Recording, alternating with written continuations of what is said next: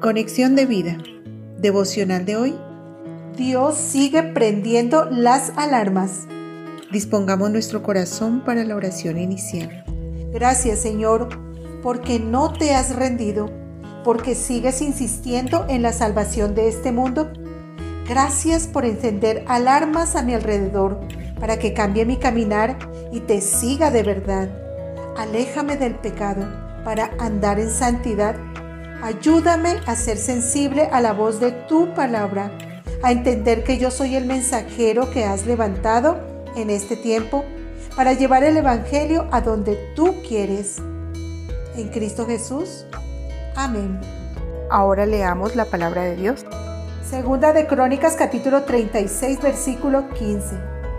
Y Jehová, el Dios de sus padres, envió constantemente palabra a ellos por medio de sus mensajeros porque Él tenía misericordia de su pueblo y de su habitación. Génesis capítulo 4 versículos 6 al 7. Entonces Jehová dijo a Caín, ¿por qué te has ensañado y por qué ha decaído tu semblante? Si bien hicieres, ¿no serás enaltecido? Y si no hicieres bien, el pecado está a la puerta. Con todo esto, a ti será su deseo, y tú te enseñorearás de él. Romanos capítulo 13 versículo 11.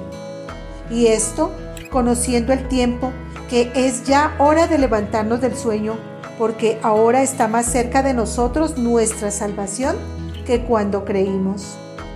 La reflexión de hoy nos dice, nuestro amante Dios sigue perseverando en que muchos sean salvos y lleguen al conocimiento de su verdad. En el pasado mandó repetidas veces mensajeros que predicasen su palabra, envió profetas para advertirles qué pasaría con ellos si no se apartaban del pecado. Y actualmente lo sigue haciendo a través de su iglesia. Sigue levantando obreros para que vayan a la mies, que es mucha. Como dice Mateo 9:37. Entonces dijo a sus discípulos, a la verdad, la mies es mucha mas los obreros pocos. El Señor es misericordioso y clemente, por eso sigue prendiendo las alarmas para que la humanidad vuelva sus ojos a Él en arrepentimiento por su maldad. Esta pandemia que no termina y otras cosas que están sucediendo son las señales del cielo para que los seres humanos entiendan que necesitan de su Salvador. Dios es bueno y su anhelo es que ninguno perezca. Muchas veces, por ignorar su llamado, le abrimos las puertas al pecado, como lo hizo Caín, que tuvo la oportunidad de hacer lo bueno y no lo hizo, trayendo consecuencias funestas a su vida.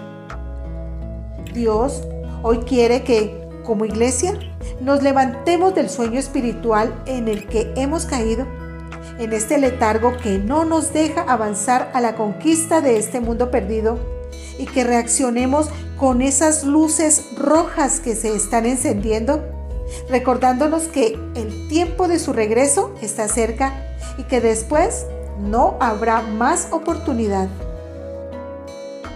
La ruina del pueblo de Dios fue gradual porque hicieron caso omiso a sus advertencias.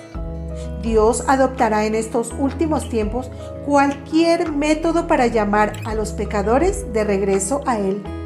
Pero tenemos que recordar que el que pierde es el ser humano y no él, porque Dios ya tiene su victoria asegurada, pues no dejará de mostrar su gloria final por la desobediencia de los hombres.